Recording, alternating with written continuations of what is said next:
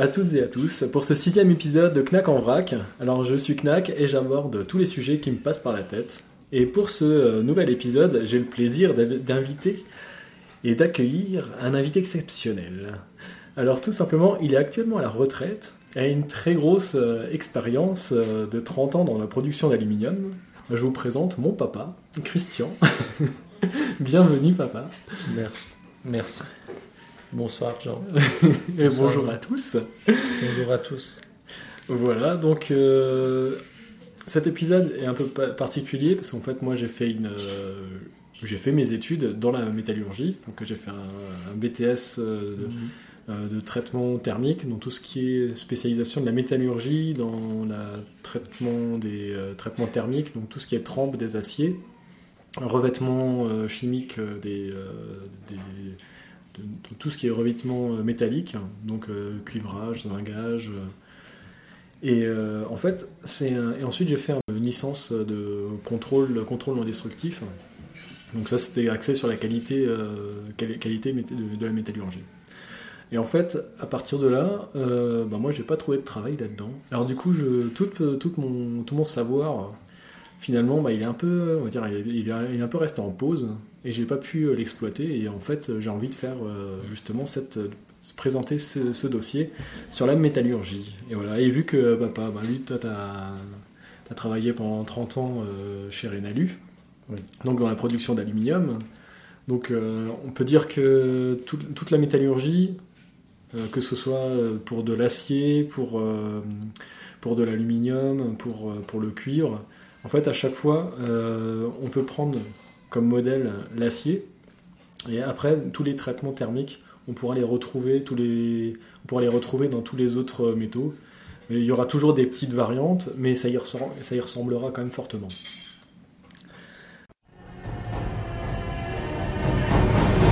Myrmidon Mes frères d'épée Je préfère me battre à vos côtés qu'avec des milliers de soldats. Montrez notre férocité. Montrez à l'humanité qui nous sommes. Nous sommes des lions. Savez-vous ce qu'il y a Ce qui attend Par-delà cette plage? L'immortalité. Prenez-la. C'est la vôtre. Je vous emmène découvrir une industrie millénaire. C'est Héphaïstos, le dieu du feu qui l'a maîtrisé le premier dans son antre, au cœur des volcans méditerranéens. Il forgea les armes et les armures des superstars du Pirée, et euh, tous ces muscles huilés qui transpirent à grosses gouttes sous le soleil grec. voilà, et il est la seule divinité grecque qui n'est pas trop connue pour sa libido, libido douteuse, mais celui qui est reconnu pour son travail. Alors, Héphaïstos est donc le père mythique de la métallurgie. Alors, l'origine du fer, comment est-ce qu'on l'a trouvé? Bah, Tout simplement, euh, le fer est présent dans la nature. C'est la quatrième, euh, principale, quatrième composant de l'écorce terrestre, après l'oxygène, le silicium et l'aluminium. Et on ne le retrouve pas euh, à l'état brut, on le retrouve majoritairement sous forme d'oxyde. Donc, il y a deux oxydes majoritairement, c'est l'oxyde ferrique et l'oxyde magnétique. Et donc, aux alentours de moins 3000 avant Jésus-Christ, en Mésopotamie, l'homme a trouvé et travaillé pour la première fois du fer pur. Celui-là était obtenu naturellement sur les lieux des crashs de météorites. Donc, euh, euh, les, météorites se crachaient directement sur Terre, et euh, ben, tout simplement en collectant euh, euh, tout ce qu'on pouvait trouver par terre. ben, en fait, euh, les premiers hommes ont découvert ce fer, pur, euh, sur les lieux de crash de météorites. Et donc le fer est considéré comme, un- comme une pierre précieuse qui est offerte par les dieux. Il est aussi possible de trouver du fer natif, c'est-à-dire du fer pur non oxydé, retrouvé tel quel dans la nature, mais c'est vraiment extrêmement rare. Euh, sinon, au niveau du fer, alors le fer est considéré tout de suite comme une richesse, au même titre que l'or, et toutes les civilisations qu'il maîtrise se développent et s'enrichissent grâce à son commerce. Et vers euh, moins 1500 avant Jésus-Christ, au sud du Caucase, c'est un peuple qui s'appelle les Chalibes, qui exploitent le minerai de fer sous forme de gisement euh, affleurant. Donc c'est un minerai de fer, c'est une sorte de terre chargée en oxyde de fer de couleur rouge orangé, un peu, comme la rouille en fait. Et donc, vous avez remarqué qu'en chauffant ce minerai-là, c'est un peu comme le, cuivre. Donc, euh, en chauffant ce minerai avec du charbon, à la fin de la combustion, ils retrouvaient des scories métalliques au milieu des cendres. Et euh, du coup, ils se sont dit, il y a- un truc qui brille là au milieu, on va essayer de, savoir qu'est-ce que c'est. Et donc, ils, ont commencé à le, retravailler, un peu comme ils le faisaient déjà avec le bronze. Donc, par, euh, analogie, ils ont repris euh, les, mêmes techniques qui étaient déjà utilisées pour le bronze. Donc, et ils le retravaillent pour en faire des bijoux, des outils, et rapidement bah, des pointes d'armes, hein, parce que euh, euh, finalement, c'est toujours avec des armes qu'ils arrivent à se foutre sur la gueule. C'est toujours mieux. Donc, Voilà. Et voilà. oh, et, euh, et tout ce qui était chasse aussi à l'époque, c'était quand même. euh, voilà, on parle de moins 1500 avant Jésus-Christ. C'est quand même. euh, c'est quand même un, un progrès. Un progrès, oui. Si euh, les armes elles sont pointues et qu'elles piquent mieux, euh, ça aide. C'est le fer de lance. Pour les fers de lance, pour les couteaux, et aussi donc pour les outils. Alors conscient de la richesse qu'apporte le minerai de fer, une fois transformé, donc il garde le secret. Il, garde euh, en fait cette, euh, cette récolte de minerai, c'est un peu euh, le défendent comme un coin à champignons. Et jusqu'au déclin de leur empire. Et la métallurgie du fer a véritablement, été permise grâce à l'évolution des fours, des fours, euh, des fours de bronze, donc en bas fourneau. Donc le bas fourneau, en fait, c'est un trou, donc creusé dans le sol, dont les parois euh, sont en briques d'argile. Euh, c'est la base des briques réfract- réfractaires. Et le fond du trou, en fait, c'est le foyer. Au fond du trou, on allume le feu, puis on le remplit euh, par couches successives. C'est un peu comme des lasagnes. D'abord, on va mettre du charbon de bois, ensuite, on va mettre du minerai de fer. Voilà, comme des lasagnes. Là, tu peux, pas, tu peux, tu peux intervenir, il n'y a pas de souci. D'accord. Et, euh, et, et s'ils avaient déjà des, des pièces en ferraille qui cassées, des, euh, des outils, des, des outils, des, euh, des- oui, des outils cassés ou des, euh, ou des, ou des bijoux cassés, ils le, ils le mettaient dedans. Et ça permettait en fait de les recycler. On faisait déjà le recyclage, ouais. Et donc, euh, ils font un tel lasagne, donc charbon, minerai, charbon, minerai, charbon, minerai. Et euh, juste. Et grâce à cette technique, en fait, le four peut atteindre euh, à cœur, et et on atteint 1100, 1200 degrés. Mais, ça, mais bien sûr, en 1100, 1200 degrés, c'est pas encore la température de fusion du fer. Le fer pur, lui, il, est, il fond à 1538 degrés. Donc la combustion du foyer, bah, il consomme l'oxygène contenu dans le, dans le minerai et produit une croûte de fer. Et, me euh, c'est 2100 les- pour le fer. le, pour lequel? Pour, pour le fer, pour faire fondre le fer, c'est c'est 2100 degrés. Ah, Non, non, c'est moins. C'est moins, c'est mi- 1538. Et après, en fait, donc là, c'est le fer pur. Mm. Après, quand tu rajoutes du, un pourcentage de carbone dans le fer, en fait, là, la les températures, de, de- les points de fusion et les points de changement de, phase, que je vais expliquer tout à l'heure, en fait, ils se déplacent. Vers le bas. Ah, ça, ça- dépend. ça dépend, mais euh, 2000, euh, 2000 ça, fait, ça fait beaucoup. Euh, généralement, voilà, pour du fer pur, c'est euh, 1538 degrés. Et pour, euh, pour être sûr, en fait, pour, euh, pour, pour être sûr qu'on ait un, un fer liquide, en fait, on fait le- la température de 1538 plus 50 degrés. Comme ça, on est sûr que tout est fondu. Et euh, tout est fondu et homogène. Voilà. Mais bon, pour l'instant, la température de fonte, elle, elle va être euh, longtemps non atteinte. Et donc, le la combustion du foyer consomme l'oxygène qui est contenu dans le minerai et produit en fait la croûte, une croûte de fer. C'est vraiment, c'est vraiment informe.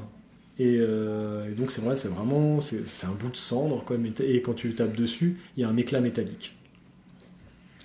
Et euh, grâce, à cette, euh, grâce à cette cuisson, en fait, il y a un faible teneur en carbone. Le carbone qui vient, qui vient en fait seulement, seulement ça, vient, ça vient du charbon. Du charbon de bois, la com- combustion du charbon de bois apporte le carbone euh, à ce fer. Mais c'est vraiment très peu. Et aussi un charbon euh, naturel. Mhm. le charbon anthracite. Oui, alors ça c'est donc il y a le pour l'instant tout ce qui était antiquité, ils faisaient du charbon de bois et ensuite ils sont passés au charbon euh, donc charbon de terre. 19e quoi. siècle. Mhm. Voilà, donc avec le recul, il faut un peu se rendre à l'évidence, faire tout ça à l'époque, à moins 1500 avant Jésus-Christ, avec à la main, avec des outils rudimentaires, juste avec une espèce de pelle en bois, ou euh, c'est vraiment et tout ça dans une atmosphère euh, nocive, c'est extrêmement difficile. Alors chimiquement, ce qui se passe dans le four, c'est assez simple. En fait, il faut imaginer, nous sommes deux oxydes de fer. Alors, euh, les, les oxydes de fer sont contenus dans le minerai de fer. D'accord. Notre nom de code pour cette opération, c'est Fe2O3. Donc, c'était euh, chimiquement, en fait, on a deux atomes de fer et trois atomes d'oxygène qui viennent nous oxyger, euh, ox- oxyder. Et en fait, sous euh, l'effet de la chaleur, en fait, on va se détendre. Nos liaisons entre, euh, entre les atomes de fer et Ensemble. d'oxygène, en fait, elles vont se détendre et euh, nos atomes seront de plus en plus mobiles. Et euh, le foyer étant tout au fond du trou, en fait, il a du mal à respirer. Parce que pour, euh, une pour avoir une bonne combustion, il faut de l'air. Par exemple, quand on veut allumer un feu, on souffle, on souffle sur les braises pour euh, que ça chauffe. Et donc, en fait, ce qu'on va faire, en étouffant ce feu au fond du trou, en fait, on va créer du monoxyde de carbone. Le monoxyde de carbone qui est très dangereux hein, pour, euh, pour l'homme. respirer. Voilà, c'est pas un truc à respirer. Et, euh, et donc, oui, voilà, ça, intervient surtout dans les chaudières défectueuses. Et donc, le foyer, ce foyer qui brûle au fond, du trou, ça émet du monoxyde de carbone. Le mono- monoxyde de carbone, c'est un atome de carbone et un atome d'oxygène. Ce monoxyde de carbone, en fait, il, remonte à travers les différentes couches de lasagne et euh, il finit par ramollir les liaisons avec nos différents atomes. Et en fait, lui, peu à peu, un de nos atomes d'oxygène se détache pour rejoindre un monoxyde de carbone qui est beaucoup plus attirant, en fait. Et cette euh, nouvelle union transforme le monoxyde de, le monoxyde de carbone en dioxyde de carbone, donc le fameux CO2. Et le CO2, ben, celui-là, il est inerte, il est inoffensif et s'envole directement dans la fumée du four. Voilà, alors du coup, nous, on vient de perdre un atome d'oxygène. Alors, nous- finalement, notre structure, elle est instable parce que euh, on a des tensions euh, électriques entre les atomes. Qui, quand on avait trois atomes d'oxygène, on était stable, et du coup, là, on en a perdu un, on est instable. Alors, du coup, on se divise en deux. Donc, on passe de Fe2O2, donc deux atomes de fer et deux atomes d'oxygène, on se divise en deux pour devenir deux simples oxydes de fer, FeO. Donc un atome de fer et un, axe- un atome d'oxygène. D'accord. Et on va donc rester toujours dans ce sauna, et il nous reste toujours un peu de temps. Alors on va se détendre, on, se profi- on en profite un peu, et on profite du monoxyde, de carbone pour nous libérer encore de notre dernier atome d'oxygène, pour devenir des atomes de fer pur. Voilà, et en fait, nous, à la base, nous étions un- vraiment un agrégat d'atomes euh, fainéants, et finalement, nous sommes devenus de petits atomes de fer pur. Et donc, euh, ça s'appelle donc une réduction. Voilà, et donc la charge du four ben, se consume peu à peu, et les atomes de fer vont se mêler à quelques atomes de carbone, donc euh, venus, euh, du, ch- du charbon de bois, et donc se faire récupérer au fond du, bas four- du il est brut, il est dur et il n'est pas homogène. C'est-à-dire qu'il contient des impuretés, des cendres, et euh, tout ça en fait parce qu'il n'a pas atteint la température de fusion. D'accord. Voilà. Alors, je, je prends un peu de temps pour boire de la bière. Parce qu'en même temps, c'est le. euh, Voilà, euh, cet épisode, bah, ça conclut un, cycle d'un an. Donc ce soir, bah, c'est mon, c'est mon épisode de- de- d'il y a un an. C'est l'origine du fer. Je voulais, je voulais faire une émission de Noël, mais l'émission de Noël, on a, ouais, on, on a fait autre chose finalement. voilà. Donc on- on- le programme il a changé au dernier moment. voilà. Donc je bois un coup. Est-ce que tu as des questions? Ça, c'est l'origine du fer euh, avant le- avant l'industrialisation. Et après, il faut en parler aussi euh, en disant euh, après la Deuxième Guerre mondiale, il y a eu une recrudescence par rapport à l'aluminium. Une- Ils ont, ils ont vu que l'aluminium, c'était beaucoup plus intéressant parce que c'était beaucoup plus léger et que ça fondait à 700 degrés. Quoi. Mhm. Voilà. Donc ça, on, on le fera. euh, en fait, le, le fer et le, et le cuivre, ça a été deux, euh, deux métaux qui ont été facilement, facilement utilisables. Par exemple, l'aluminium, ça utilise beaucoup des, euh, des techniques électriques.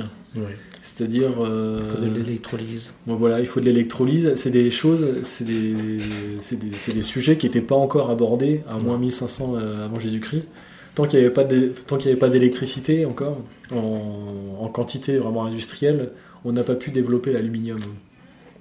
Voilà, et en fait, quand, quand on revient aux origines, donc, à moins 1500 avant Jésus-Christ, en fait, il y a, il y a un mec qui va récupérer cette croûte. temps des Grecs, ça, ouais. Donc c'est les Chalybes, c'est à peu près... euh, c'est au nord, c'est au, sud du Caucase, c'est à peu près entre le Caucase et, le, et la Turquie. D'accord. Voilà, c'est à peu près cette zone géographique. euh. Alors, au fond, de, au fond de- du fourneau, du bas fourneau, en fait, le forgeron récupère euh, la croûte de métal et la chauffe dans son four. Et donc, il a un four, euh, un four de forgeron. euh, Donc, il- c'est un peu euh, ouais, une sorte de four à pizza, quoi. hein. Donc, il fait, un- il fait le feu euh, d'un côté, il rapproche les pièces au maximum, voire il les, les met directement fondre. dedans. Mhm. Pour les faire fondre. Ou non, c'est là c'est juste pour le réchauffer en fait. Mm. Parce que euh, ce qui ce qu'il va faire le forgeron, c'est qu'il va marteler à chaud euh, cette croûte de fer pour la façonner. Donc sous les coups du marteau en fait, à chaque impact, le fer il évacue alors les impuretés, les, bouts de déforme. cendre. Il se déforme un peu. Oui, il se déforme, oui. Et tous les, toutes les cendres, elles vont, elles vont sortir. Par exemple, euh, les, tout ce qui est charbon de bois Ça qui est resté, euh, qui, qui aurait ça pu. à- au, au rivetage. Quoi, aussi. Mhm. Dans le temps, euh, il n'y avait pas au Moyen-Âge, ils faisaient du rivetage quoi, Mhm. par rapport à ça. Et donc en fait, euh, sous, le, sous, le coup de, sous le coup de marteau en fait, du, du, forgeron, il y a une oxydation de surface qui se réalise sur la pièce. Et donc en fait, juste à cet impact, au lieu de l'impact, en fait, il y a le carbone qui sort. Et euh, il s'oxyde, donc euh, il y a un, un oxy- un- oui, c'est vraiment l'atome de carbone qui va sortir par, euh, sous, le, sous le coup de la, de la dé- décarburation, sous le coup de l'oxydation. Et en fait, c'est vraiment le martèlement qui va être utilisé pendant très longtemps pour euh, diminuer le taux de carbone dans le fer, dans l'acier, et dans l'acier et le fer. Donc on considère que le fer a une teneur en carbone comprise entre 0 et 0,019% de carbone. Donc c'est vraiment, c'est vraiment pas beaucoup. Et euh, petit à petit, en fait, le, forgeron il continue à taper, taper, taper, toujours à chaud, et la matière, elle s'assouplit, elle s'assouplit petit à petit. Et on obtient donc du fer qui peut être mis en, forme à chaud. Donc ça, c'est le, c'est le- les premiers fers. Donc c'est, quand même assez malléable. Dès qu'on veut changer de forme, ben, en fait, on le chauffe et on retape dessus et on, on, on obtient euh, une matière. Ça, équivaut, ça équivaut quand même à de la pâte à modeler. Quoi. Oui, c'est pour ça qu'on dit toujours que le fer est toujours recyclable. Voilà. Recyclable à l'infini, le fer aussi. Donc le, le forgeron, il développe euh, différentes méthodes, méthodes de mise en forme, comme on peut le faire avec de la pâte à modeler. Il n'hésite pas à le tordre, le cintrer, donc euh, faire des, faire des, l'arrondir, le souder à chaud, avec par exemple en prenant deux pièces métalliques, les mettre ensemble, taper dessus, et euh, par exemple faire, euh, faire un tour avec une pièce métallique pour, euh, comme, comme avec un lacet pour les, pour les assembler. Voilà, c'est des choses qui se font assez, assez rapidement. Alors, euh, alors en, en refroidissant, le forgeron en fait il observe que la, que la pièce, dès qu'il a fini de la travailler, en fait elle, elle travaille d'elle-même. Donc elle se tord, elle se fend, elle se casse. Et euh, il a l'idée en fait de refroidir brutalement la pièce en la trempant, ça, la dans- trempe, voilà, ouais. en la trempant dans un seau d'eau, Ça, je connais. vraiment pour saisir, la trempe. saisir la pièce comme lui, il comme lui il l'avait travaillé. Il voulait vraiment la, la voir de, de cette façon. Il voulait pas que ça se, que ça se casse ou que ça se déforme. Lui, il voulait vraiment garder la forme qu'il avait, euh, qu'il avait, euh, qu'il avait euh, travaillé. Et donc, il découvre alors que la pièce est vraiment très dure, mais finit par se casser. Tout simplement parce que sous les efforts du forgeron, la pièce, elle, à force d'être tapée et d'être euh, d'être déformée, elle a accumulé beaucoup de tensions résidu- euh, résiduelles Voilà. qui, qui, lors du refroidissement, en fait, ça, le- ça tiraille la pièce et la déforme. Mm.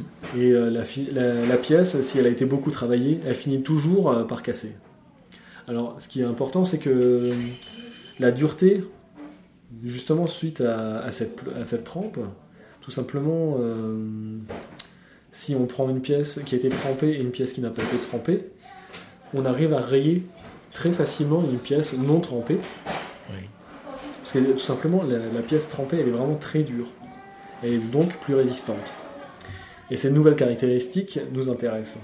Alors aujourd'hui, si on veut étudier ces pièces, on va prendre une pièce, euh, une pièce euh, brute Avec ça, il faisait des et épées. une autre. Avec ça, il faisait des épées. Oui, oui.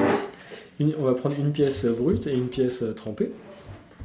Et en fait, on va les poncer petit à petit jusqu'à obtenir euh, donc une pièce euh, vraiment euh, qui est toute polie et qui peut être observable à la loupe macroscopique. Donc ça, c'est vraiment actuellement ce qu'on peut faire. Et en fait, on peut observer dans ce cas-là que le fer sorti du bas fourneau est cristallisé en phase alpha avec de gros grains, des gros grains de matière qu'on voit au microscope, alors que suite à la, à la trempe de fer, en fait, le fer est cristallisé en phase gamma, avec de tout petits euh, grains de matière, comme si on regardait un peu euh, un- du sable, du, sable du, du à la loupe, ça, voilà, ça ressemble.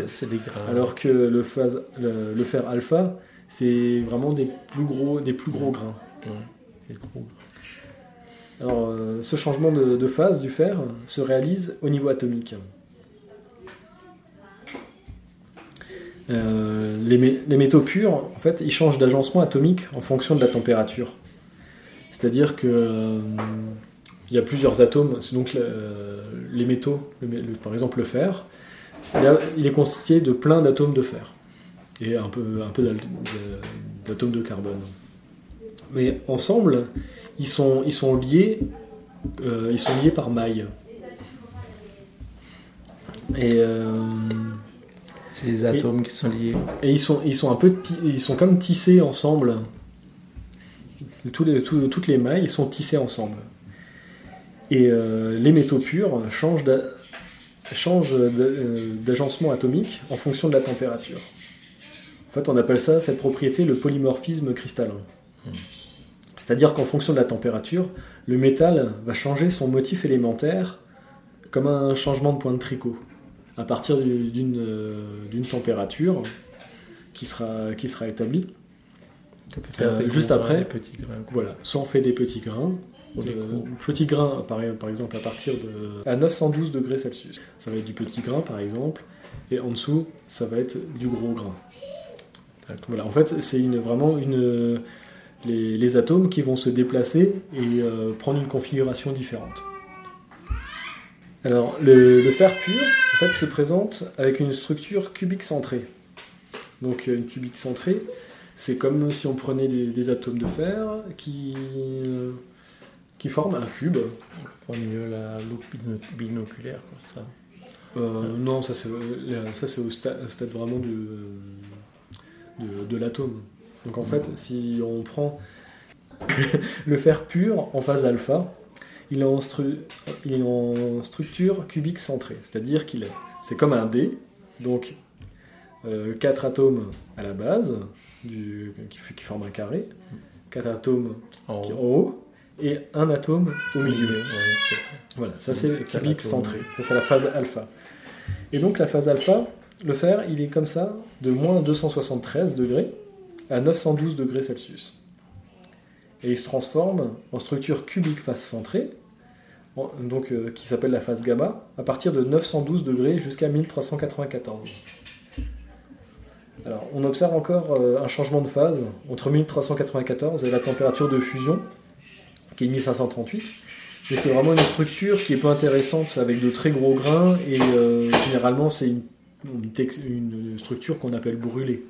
Parce que c'est vraiment c'est trop chaud et euh, c'est vraiment dépenser trop d'énergie pour obtenir de gros grains qui, euh, qui, ont, qui ont des propriétés mécaniques euh, inintéressantes. Qui est beaucoup trop fragile. Alors le forgeron, il trouve par tâtonnement la température de changement de phase de 912 degrés. Donc à partir de en dessous de 912 degrés, il est en phase alpha. Et au-dessus de 912 degrés, il est en phase gamma. Donc la phase gamma, elle est en cubique phase centrée. Donc là, c'est un dé euh, avec une base de 4 atomes. Au-dessus, on a 4 atomes. Et sur chaque face, on a un atome de fer qui couvre la face. D'accord. Sur chaque face. Voilà, donc en fait, là, il y a, t'as plus, plus de, t'as plus d'atomes dans une structure euh, cubique euh, phase centrée qu'une euh, cubique centrée. Oui, d'accord. Ça, je vois. Alors, et euh, alors lorsqu'on lorsqu'on forge, une- lorsque le forgeron va forcer- forger une nouvelle pièce, en fait, il va la cintrer, il va l'écraser, il la déforme et crée des tensions dans la pièce. À ce moment-là, il la saisit par trempe, donc c'est exactement comme il la veut. Il la saisit, il la, sa- donc euh, il la trempe dans l'eau dans l'eau froide. Pour lui donner une forme. Bah oui, voilà, pour vraiment saisir la forme de la pièce. Et ensuite, tout de suite, il va la réchauffer à plus de 912 degrés. Donc 912 degrés, c'est le changement de phase. Donc, et euh, 912, donc euh, il va se mettre à 50 degrés en plus, donc ça se fera 962. Et là, en fait, euh, on appelle ça euh, euh, une, cuis- euh, une cuisson de revenu. Ça- ça- ou on, peut appeler- on peut aussi appeler ça un revenu de détente. Et donc, en fait, euh, toutes les mailles de matière qui étaient déformées euh, par le forgeron, par les coups de masse, en fait, euh, à, à cette température, à plus de 912 degrés, euh, les- la structure va se réagencer en cubique phase centrée, donc en phase gamma, et les tensions résiduelles s'annulent. Mhm. Juste par, par, euh, voilà, les, les mailles, elles sont écrasées, complètement tordues, et par, cette, euh, par, cette, euh, par ce réchauffement, donc à, plus de 912 degrés, les mailles, en fait, elles reprennent leur forme. Même si elles, euh, même si elles ont été écrasées avant, c'est vraiment c'est au niveau de l'atome. C'est les atomes, ils se déplacent et ils se remettent, ils se remettent en place. Et ça annule les, les tensions. Et cela juste à cause de la température. Oui, juste à cause de la température.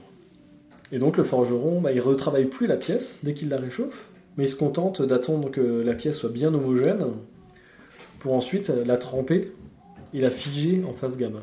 Donc là, en fait, il a, il a de nouveau sa pièce euh, donc comme il l'avait euh, euh, façonnée, et juste de la réchauffer et de la retremper. Bah là, ça va, lui permettre d'avoir la bonne forme. Et en plus, il a plus de tension, il, il les, a, il les a annulés. Et il est en phase, euh, il est en phase gamma, donc l'acier est trempé, beaucoup plus dur. Donc voilà, il, est- il a passé pour plusieurs étapes euh, pour obtenir donc euh, ce- cette trempe. Et euh, donc ce travail, ça va rester, ça il y aura quelques évolutions, mais de l'Antiquité jusqu'au Moyen Âge, la, la technique restera la même. Il n'y aura pas, aura pas d'évolution euh, dessus. C'est simplement, c'est vraiment la- il, manque euh, à, l'homme à ce moment-là la technique pour passer au niveau supérieur, pour atteindre justement un point de, un point de, une température plus importante ou, euh, ou des, des procédés différents. T'as des questions? Par rapport au bas, bas fourneau, on peut parler de quoi? En ce moment, au 19e siècle, il y avait des hauts fourneaux. Il y avait des hauts Mhm. fourneaux aussi qui ont, ont fait pour faire la, la scierie. Voilà, et en fait, c'est c'est au fourneau. euh, il, a, il a vraiment fallu beaucoup de temps pour les, pour les, pour les, pour les, pour les obtenir. Parce que c'est au début là c'est juste c'est vraiment juste un trou dans le sol avec euh, avec des pierres réfractaires sur les côtés. Des pierres, enfin encore c'est des, des briques d'argile quoi. C'est vraiment, le la base. bas-fourneau. C'est vraiment le c'est le départ. C'est comme ça que ça a commencé. C'est la base. Et donc le bas-fourneau n'évolue pas, enfin presque pas, de l'Antiquité jusqu'au Moyen Âge. Et entre le 14e et le 15e siècle, à côté du bas-fourneau, donc on a notre trou dans le sol, on va creuser une tranchée. Donc on a notre four qui est là, comme, comme le verre, et on va juste creuser une, une- une petite tranchée sur le côté. Recueillir le liquide. Alors, en fait, ça va nous, cette petite tranchée va permettre l'accès au foyer. Mhm. Donc, euh, on va tout simplement, alors plus, plus- ça va être plus simple pour, euh, pour alimenter le, le foyer, déjà pour l'allumer, mais aussi on va pouvoir le booster en soufflant, en soufflant dessus. Donc au début, euh, on va utiliser euh, un soufflet. Et voilà, tu vois, enfin, euh, aux alentours de, je sais pas, aussi, il y a des soufflets, oui, des soufflets. voilà, euh, le soufflet en fait, il a été difficile, ça n'a pas été simple à, à réaliser. Quoi. Donc avant, on n'avait pas la technique pour, euh, pour, le- pour réaliser des, des soufflets, des soufflets euh, corrects. Euh, des, des soufflets déjà qui fuient pas, c'est déjà compliqué. Quoi. Et là, donc euh, ils vont pouvoir commencer, ce sera des, des soufflets manuels, et petit à petit, bah, il y aura, il y aura, il y aura peut-être un, un, un âne qui pourrait, euh, qui pourrait actionner une roue qui, qui actionne ensuite le soufflet. Mécan- Mécanisé, quoi. Voilà. C'est ouais. et plus il sera mécanisé, plus le soufflet sera performant. Donc euh, l'âne après il est transformé, il, est- il va être remplacé par, euh, par, euh, je sais pas exactement quoi, et ensuite il va finir par un soufflet hydraulique. Donc là c'est carrément une pompe qui va activer une pompe, euh, une pompe, une pompe à eau quoi, qui va activer le Les- soufflet Le soufflet et les soufflets vont être vraiment, vraiment puissants. Donc, à partir de, de- de juste la façon de souffler sur, la, sur, sur le foyer, ça va permettre d'atteindre 1250 degrés. Donc, ça juste avec un, juste avec un soufflet manuel. Ça permet de descendre la température. Voilà, donc il va toujours avoir euh, quelqu'un qui va arriver avec le son soufflé et euh, pendant toute la cuisson, il va booster, la, booster le foyer. Alors la température de fusion, elle est toujours pas atteinte, mais en fait la- cette hausse de température, ça permet d'augmenter le rendement et les capacités du four. Euh, le métal étant toujours euh, récupéré après combustion au fond, du fourneau, ou au fond du bas fourneau. Et entre 1350 et 1400, en fait, les conditions de température et de pression qui sont nécessaires à la fabrication de fonte liquide sont alors trouvées. On remplit toujours le four par le haut, ce qui exerce une pression importante sur le foyer qui est tout en bas. Et en bas, ce serait entre 3,50 m et 4,50 m plus bas. Donc le- le- il y a vraiment une pression importante. quoi. Et donc le foyer est alors allumé et alimenté en air par une soufflerie à énergie hydraulique, qu'on nomme alors le vent. Parce que le, le soufflet, là, c'est vraiment, c'est vraiment, c'est puissant, c'est vraiment du vent. Apporter de l'air en même temps de, de la consommation. Voilà. Alors sous le foyer, on y trouve une sorte de cuve, que l'on appelle le creuset. On y trouve alors la, la fonte en fusion et son laitier qui surnage à la surface. Un peu comme une île flottante, euh, euh, le blanc d'œuf, ça va être le laitier, et en dessous, ça va être la fonte liquide. Et donc, c'est ainsi que le haut fourneau naît. Donc, euh, si, on, reg- si on peut regarder à l'époque, comment est-ce que ça peut être Donc, on, fait, le on fait le feu, le t'as toute la charge qui se, con- qui se consume, donc qui brûle. Et euh, en fait, petit à petit, en fait, il y a une, une cavité qui se forme au niveau du creuset. Où en fait, là, où il va y avoir des, gouttes, des gouttelettes de, de fer, de, métal, qui vont, qui vont tomber dans le, dans le laitier. Ouais. Et finalement, on aura une sorte de, de voûte dans le, dans le haut fourneau. Un peu comme, euh, ce serait un peu comme un four, euh, four de boulanger euh, voûté Mmh, ouais, ouais. qui perle. Voilà, qui perle et le, le métal, donc il dégouline. Voilà.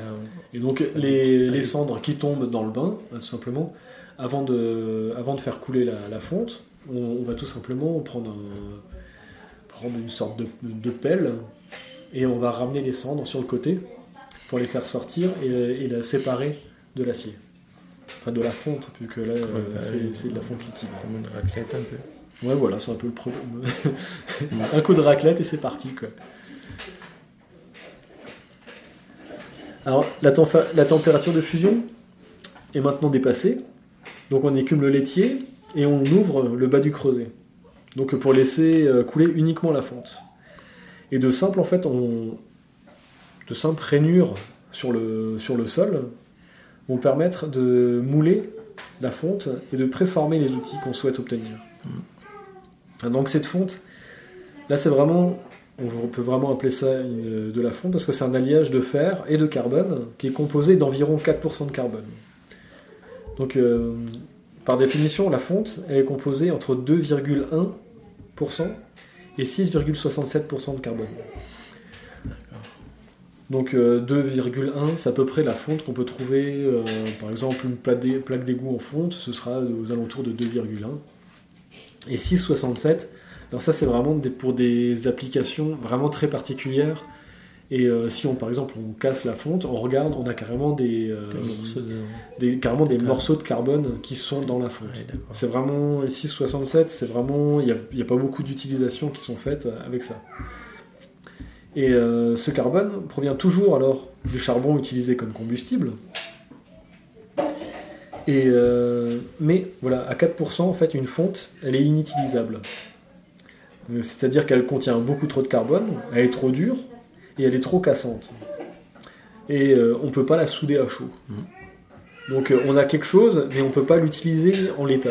Il faut qu'on la transforme. Alors le forgeron, bah, il reprend son marteau et il frappe. Frappe encore et encore. Pour diminuer le taux de carbone, jusqu'à obtenir de l'acier. La fonte qui va de. Donc, 6%. qui a une teneur en carbone de 6,67 à 2,1 et entre 2 et à partir de 2 jusqu'à 0,02 là on a de l'acier. Et à moins de 0,02 on a du fer. Mm. donc le forgeron en fait il parle euh, lui il va parler en fait d'acier dur mi-dur mi-doux et doux.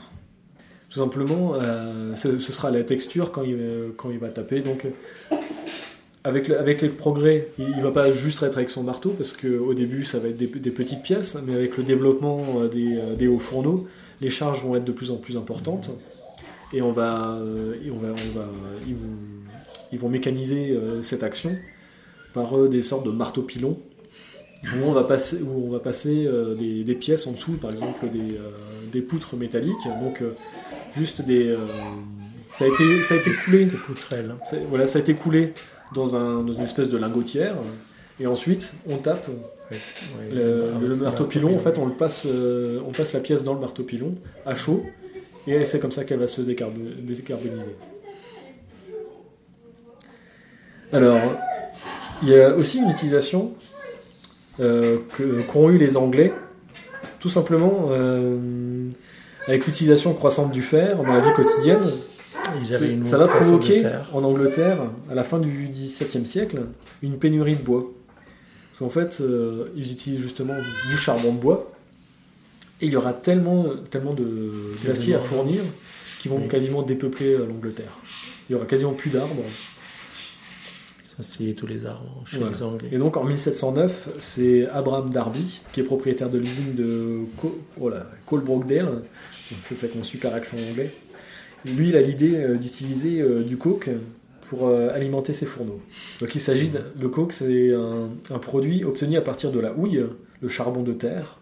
Donc justement, c'est ça que tu parlais. Oui, oui, c'est de le charbon euh, pur. Voilà, c'est et De en fait, le, le coke il possède l'avantage d'être beaucoup moins chargé en soufre que le C'est charbon plus de bois. léger aussi un peu. Voilà, c'est ce qui permet d'obtenir déjà un, un acier de meilleure qualité et d'éviter que les habitants n'aient plus rien à se chauffer aussi. hein, Parce que euh, s'il n'y avait plus de bois, il n'y avait plus rien. Quoi. Et euh, de plus, euh, le coke, en fait, ça a une très bonne tenue euh, euh, à la pression euh, à de très haute température. Par exemple, on va augmenter la charge des fours. Et en dessous, La en fait, température va les- monter beau- beaucoup plus haut. Quoi. voilà, la, température va monter encore plus. Mhm. Et pour pas que toute la charge s'affaisse et écrase le coke, en fait, le coke, lui, c'est maintenant le coke qu'on trouve, qu'on peut trouver dans les aciéries, c'est du, c'est du carbone pur. Mhm. Et cette invention, elle passe tout d'abord inaperçue, mais finalement, euh, vu que vu que le manque de bois est vraiment euh, vraiment crucial, et il va se généraliser à la fin des années 1700 pour que son utilisation euh, vraiment soit généralisée même dans toute l'Europe. Alors, en 1784, euh, les Anglais, en fait, eux, ils découvrent une technique qui s'appelle le, le pudelage. Donc, le pudelage, euh, c'est plutôt euh, le, le pudelage. Il s'agit d'un procédé anglais qui est mis au point en 1766 et breveté en 1784. euh, 1784. Alors, cette technique, en fait, ça nécessite euh, d'utiliser un four spécial dans lequel le métal et le combustible, en fait, sont pas mélangés. On appelle ça un four à réverbère. C'est un peu comme un, comme un, comme un four à raclette. Donc on met le fromage. Donc le fromage, c'est c'est le. Il y a un truc. Voilà, ça- on a vraiment ça une coquille qui au-dessus, récha- on réchauffe par le par dessus. par le dessus. Voilà. Et euh, donc la fonte est chauffée, elle est liquéfiée, et ensuite on la décarbure lentement grâce à un malaxage, un malaxage par un ouvrier. Quoi. Donc c'est une espèce de donc euh, le euh, pudelage. Donc c'est euh, c'est le brassage en fait. C'est carrément avec une, une espèce de grosse rame, rame euh, métallique. euh, Je suis je sais pas exactement avec quoi il le faisait, mais en fait il brassait le bain liquide à la à main, là, à la main quoi. Et pas, c'était, c'était vraiment une technique vraiment particulière. Et au final, en fait, le fait de brasser, de faire rentrer de l'air dans, le, dans, le- dans la fonte liquide, ça permettait de, d'extraire le carbone. Ah oui, c'est vrai. Rien que par simple brassage. Mm. Effectivement. oui. Et, euh, et donc euh, l'oxygène il se combine alors au carbone et même aux impuretés. Et donc ça se transforme. euh, euh, ça se transforme en espèce de. Les impuretés se forment à la, surface sous forme d'écume. Et en fait on écume. Et après la, la fonte elle est, elle est bonne. Quoi.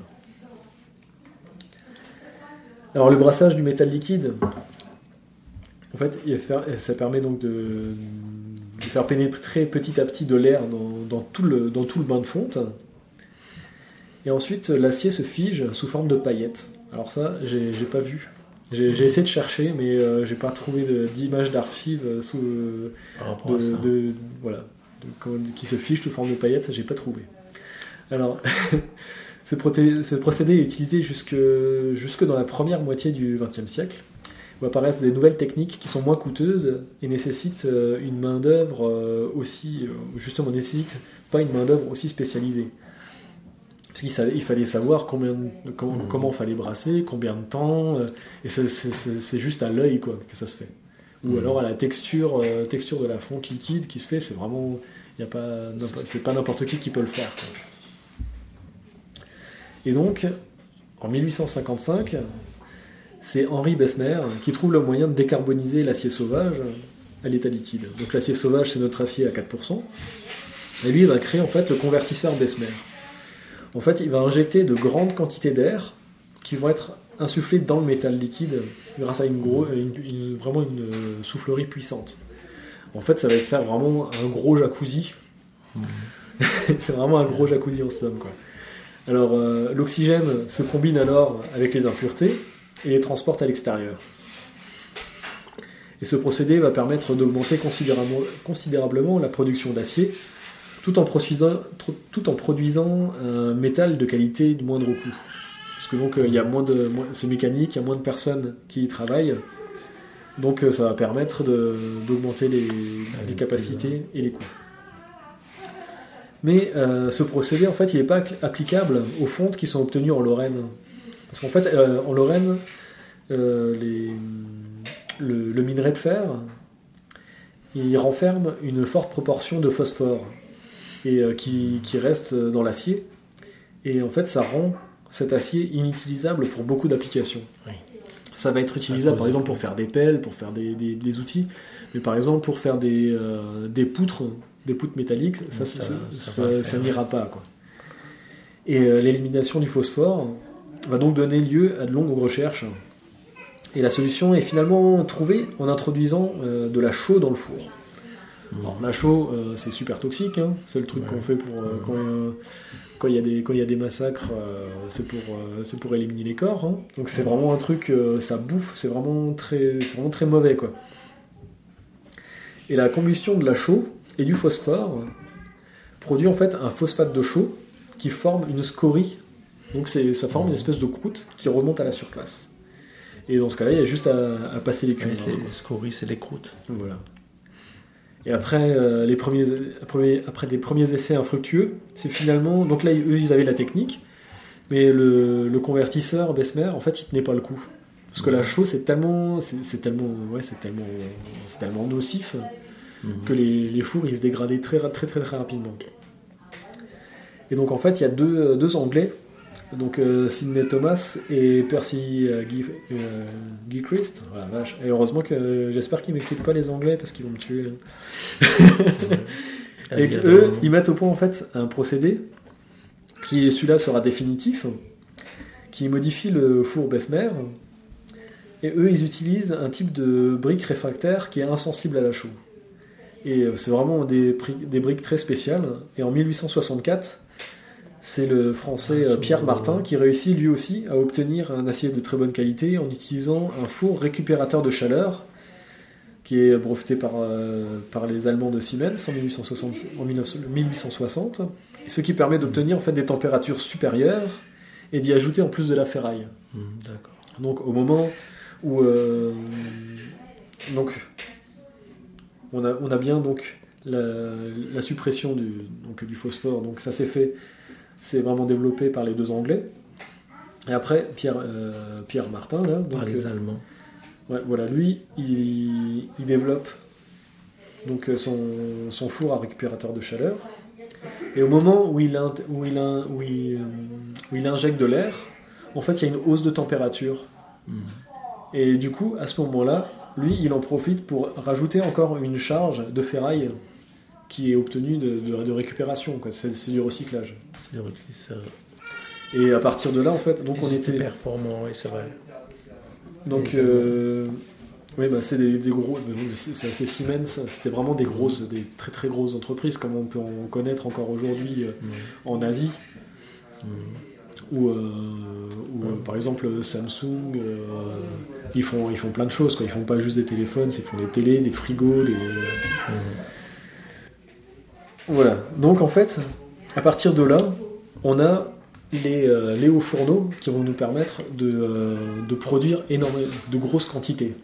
Donc on a le, on a le, le four, Ouais, le on connaît, on connaît les on connaît les, Et au fourneau. on connaît, on connaît exactement les conditions de température dans lesquelles on veut obtenir euh, les, nos les aciers.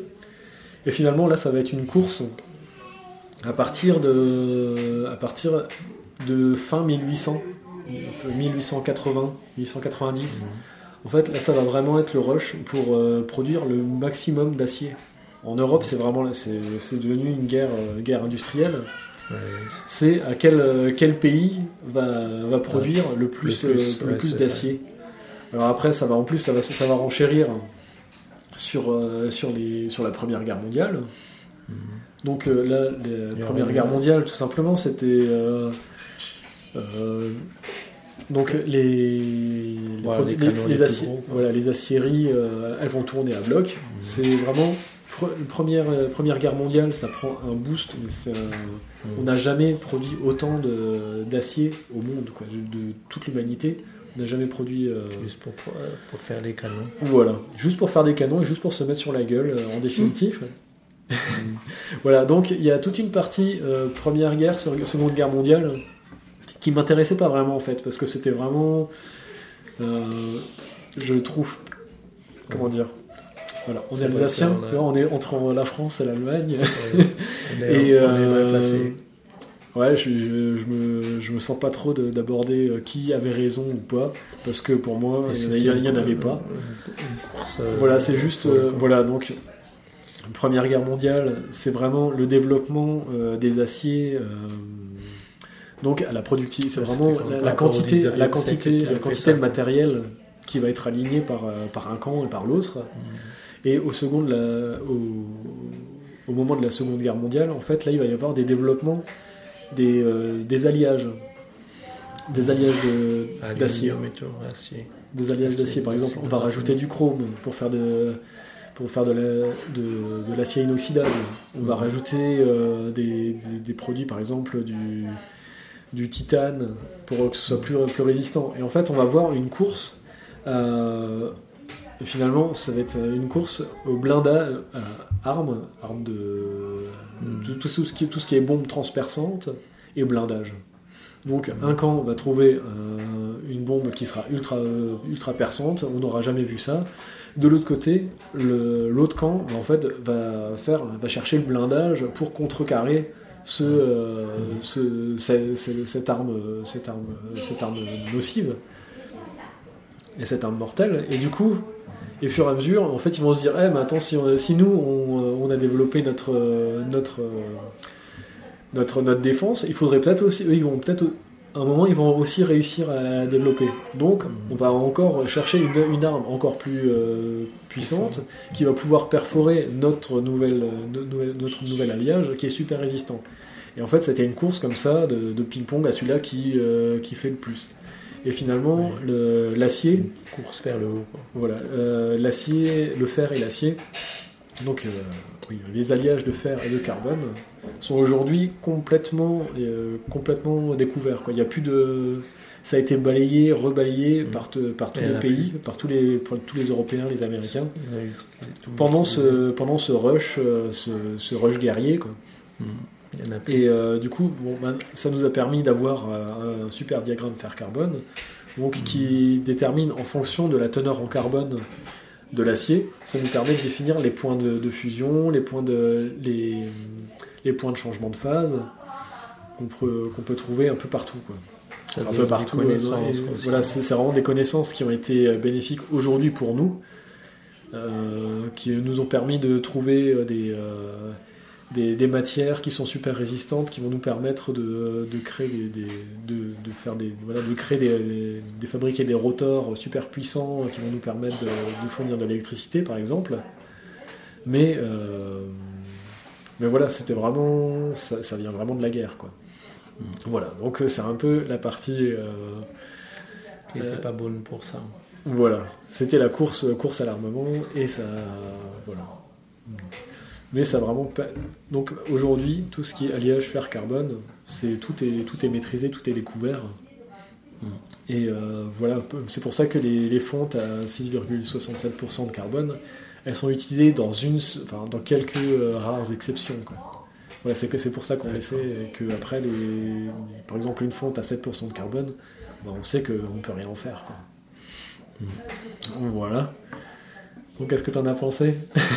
Ben, J'ai Euh, j'ai beaucoup, j'ai beaucoup parlé. Ouais, J'ai beaucoup parlé. J'étais un peu bombardé. de mon cours de chimie, comment c'était les dés de carbone, ça, ça je, me rappelle un petit peu les cours de physique-chimie. Voilà. Ouais, les, les dés cubiques.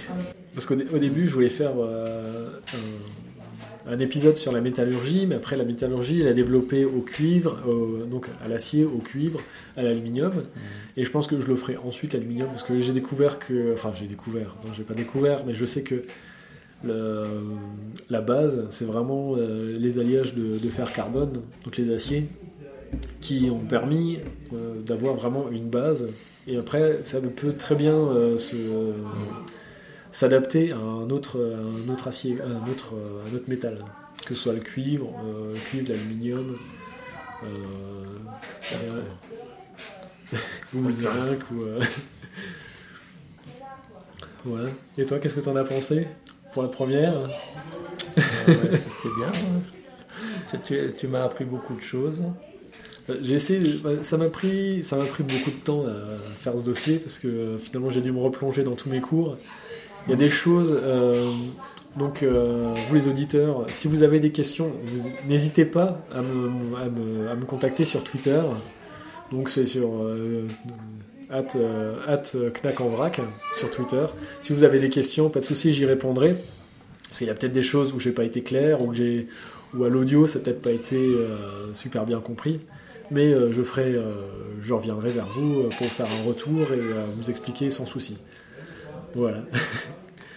Allez, bonsoir. Bon, on, a des invités, alors on va finir de, on, va- on a fini nos verres de bière et on va aller, on va aller fêter ça. On va fêter la nouvelle année. Voilà. Donc, euh, ben, euh, sinon, on se retrouve. euh, vous pouvez me retrouver sur Twitter.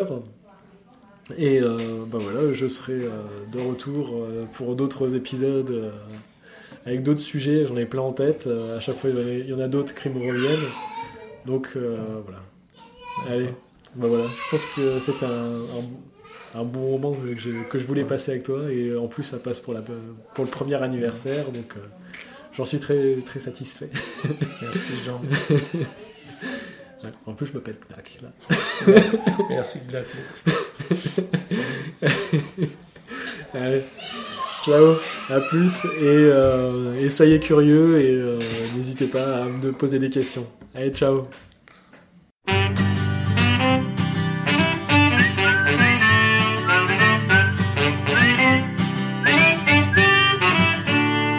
Quel drôle d'après-midi, a mon chat qui fleurit. Sous dans mon canari chante Aïda et Verdi. J'ai bien senti qu'hier, tout partait de travers. J'ai croisé un lézard bleu comme un léopard, bleu comme un léopard. Me suis frotté les yeux, c'était pire que pas mieux. Pleuvait des fourmis coiffées de bigoudis. J'ai couru chez Thérèse, elle m'a aux fraises. Le sorcier d'à côté va te vermifuger.